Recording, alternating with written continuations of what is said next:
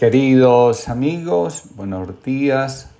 Comparto con ustedes la reflexión del día de hoy titulada Raperos de Dios. Hace algunos días apareció en redes sociales la noticia de un sacerdote que celebra la Eucaristía cantando rap. Curiosamente, ese mismo día leía, ahora los templos están vacíos porque la gente percibe que allí ya no está Dios. La gente entra al templo y percibe casi de inmediato el vacío. Entonces, ¿qué sentido tiene ir al templo cuando Dios ya no está allí, ahí? Ahora, hay una fuerza que de una manera u otra señala. Donde falta Dios también falta el sentido de la vida. Es el tiempo de volver a Dios.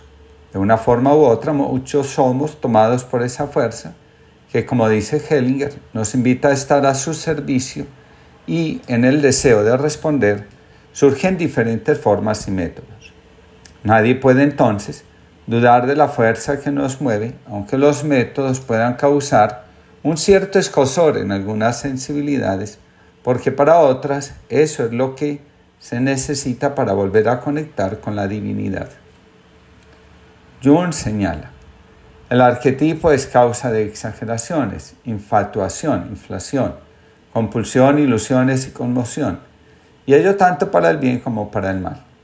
Este es el motivo de que los seres humanos hayan tenido siempre la necesidad de demonios y no hayan podido vivir nunca sin dioses, a diferencia de unos pocos especímenes astutos de Homo occidentalis de ayer y anteayer, superhombres para los que Dios ha muerto y que por dicho motivo se han convertido en dioses y aún más concretamente en dioses de pacotilla de duras cabezas y helados corazones. En la psicología profunda, la idea de Dios es una función psicológica necesaria y no tiene nada que ver con la cuestión filosófica de la existencia de Dios ni con la teológica sobre la revelación. Lo fundamental radica en saber qué sucede en la psique cuando lo luminoso, esa experiencia que transforma, se manifiesta. Tengamos presente que para conocer a Dios es necesario bajar al fondo de uno mismo y dejarse envolver por el misterio que allí habita. En consecuencia, todo lo que deja de promover o incentivar el conocimiento de sí mismo, el descenso a la profundidad y el contacto con el misterio, aunque tenga la intención de hacer presente a Dios, no lo logra, porque no está en consonancia con lo que realmente es. Escribe Jung.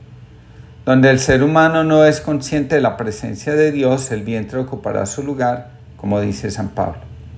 Creo, por tanto, que lo más sabio es que se preste un reconocimiento consciente a la idea de Dios, porque de lo contrario, cualquier otra cosa se convertirá en Dios y por lo general algo tan inapropiado y absurdo, absurdo como lo que, por ejemplo, podría ingeniar una conciencia ilustrada.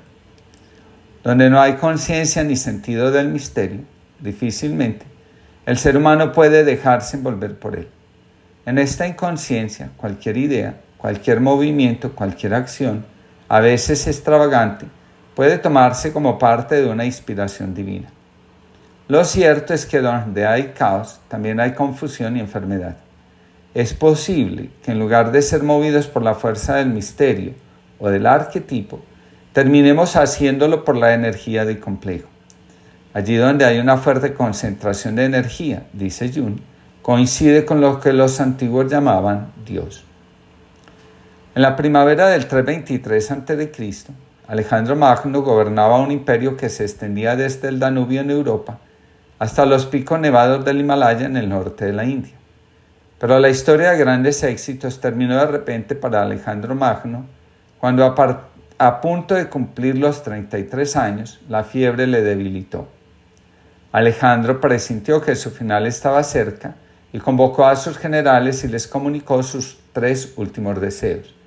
Que su ataúd fuese llevado en hombres por los mejores médicos de la época, que los tesoros que había conquistado fueran esparcidos por el camino hasta su tumba, que sus manos quedaran balanceándose en el aire fuera del ataúd y a la vista de todos. Uno de sus generales, asombrado por tan insólitos deseos, le preguntó a Alejandro Magno cuáles eran sus razones. Alejandro le explicó, Quiero que los más eminentes médicos carguen mi ataúd para así mostrar que ellos, ante la muerte, ya no tienen el poder de curar. Quiero que el suelo sea cubierto por mis tesoros para que todos puedan ver que los bienes materiales aquí conquistados aquí permanecen. Quiero que mis manos se balanceen al viento para que las personas puedan ver que vinimos con las manos vacías y con las manos vacías partimos cuando se nos termina el más valioso tesoro que es el tiempo. Escribe Villon. Cuando la contemplación era el vínculo primario del ser humano con el mundo, aún tenía relación con el ser divino sin falta. La palabra griega teoría, contemplación, designaba, en un principio, la embajada festiva de quien marchaba hacia un lugar lejano para asistir a la festividad de una divinidad. La contemplación de lo divino es teoría. Se llama teoros a quien es enviado a esa fiesta. Los teori son entusiastas contempladores de divinidades. Una contemplación intensificada festivamente convierte al espectador en teoros.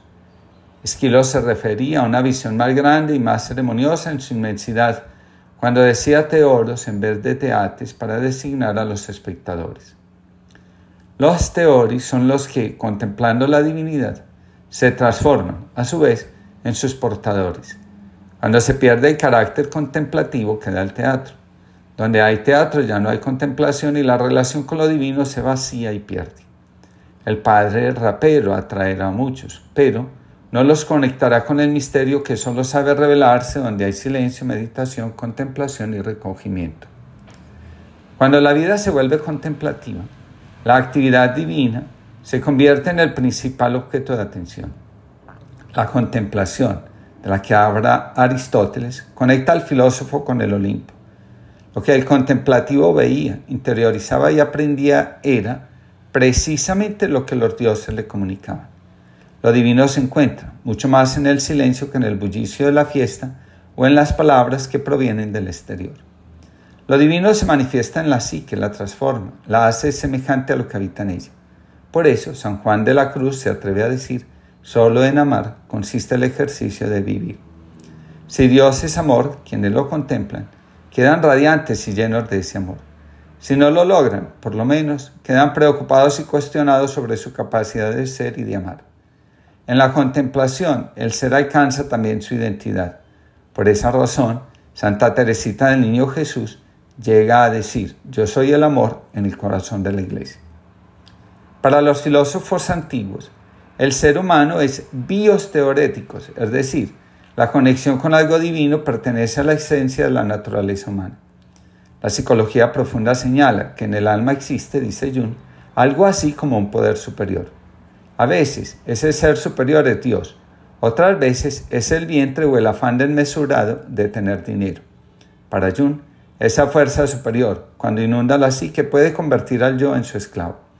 El yo no tiene otro remedio que seguir las leyes y patrones que la fuerza, con la que está identificado le sugiere realizar o manda acatar. Lo que vemos en la contemplación no siempre tiene la conexión con la realidad. Puede suceder que en lugar de ver a Dios estemos viendo nuestros complejos, la sombra o el trauma.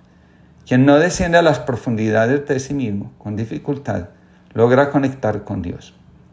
La actividad propia de la divinidad, dice Villun, es la contemplación, la inactividad.